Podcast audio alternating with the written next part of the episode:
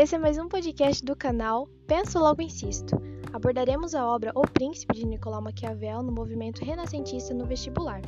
Dividimos em três etapas. A primeira é a contextualização do movimento e sobre o autor, a segunda é sobre sua própria obra, e a terceira são as principais ideias que poderão ser aplicadas na resolução de questões e no repertório de redação no vestibular. Espero que gostem! O Renascimento foi um importante movimento de ordem artística, cultural, científica, filosófica, que se deflagrou na passagem da Idade Média para a moderna nos séculos XV e XVI. Em um quadro de sensíveis transformações que não mais correspondia ao conjunto de princípios empregados pelo pensamento medieval, o Renascimento apresentou um novo agrupamento de temas e interesses aos meios científicos e culturais de sua época. Assim, o poder da Igreja Católica acabou enfraquecendo. Algumas características desse movimento envolvem humanismo, racionalismo, individualismo e a valorização da arte grega. Em amplos âmbitos que o Renascimento abrange, Nicolau Maquiavel de 1469 a 1527 destacou-se na área literária e filosófica com sua obra-prima O Príncipe. Ele era considerado o pai do pensamento político moderno. Sua teoria estava pautada nos princípios morais e éticos para a política separando-a da ética com o objetivo de estudar a cultura política de uma forma que ela realmente é, e não como ela deveria ser, na qual argumentava que um forte Estado depende de um governante eficaz, e para que ele seja bom, é necessário que ele tenha boas habilidades políticas.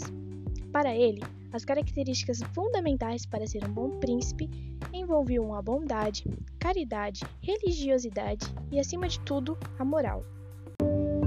A obra O Príncipe, publicada em 1532, contém um manual para a manutenção do principado dedicado especificamente a Lourenço II de Médici, monarca de um reino pertencente ao que hoje conhecemos como Itália. Esse guia político refere-se ao agir de um soberano perante um governo já estabelecido ou a conquistar com boas leis e boas armas.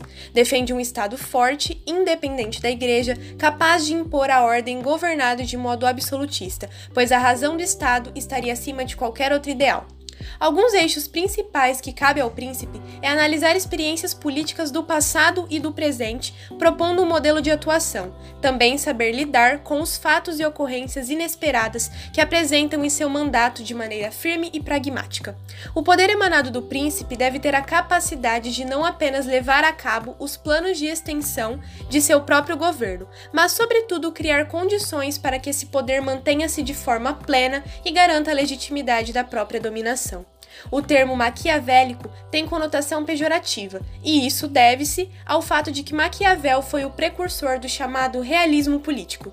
Essa ideia funda-se no pragmatismo da postura do monarca, sintetizada na famosa frase: os fins justificam os meios, que reflete sobre o emprego das más ações a fim de justificá-las. No entanto, vale ressaltar que Maquiavel em nenhum momento chega a defender essa postura, mas sim afirmar que é necessária caso o príncipe tenha como objetivo a permanência no cargo. Uma aplicação da frase na redação é: os preconceitos têm mais raízes do que princípios, que permite a reflexão acerca do pensamento intolerante que está enraizado e vem sendo cultivado pelas sociedades modernas.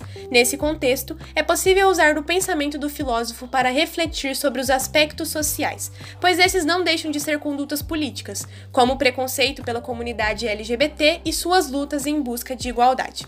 Todas as principais ideias sintetizadas que apresentamos a respeito da obra de Maquiavel no movimento, é possível empregá-las nas resoluções de questões e também fazer adaptações que tenham coerência com a tese que abordará na sua redação.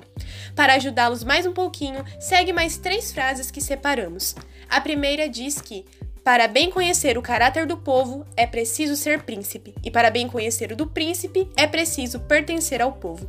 A segunda diz: Como é perigoso libertar um povo que prefere a escravidão. E a terceira frase: mesmo as leis bem ordenadas são impotentes diante dos costumes.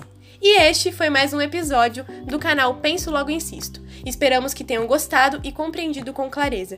Qualquer dúvida pode nos mandar mensagem no nosso e-mail, pensologoinsisto@gmail.com, escrito tudo junto e em minúsculo. Agradecemos por ouvir até aqui e aguardamos vocês no próximo podcast.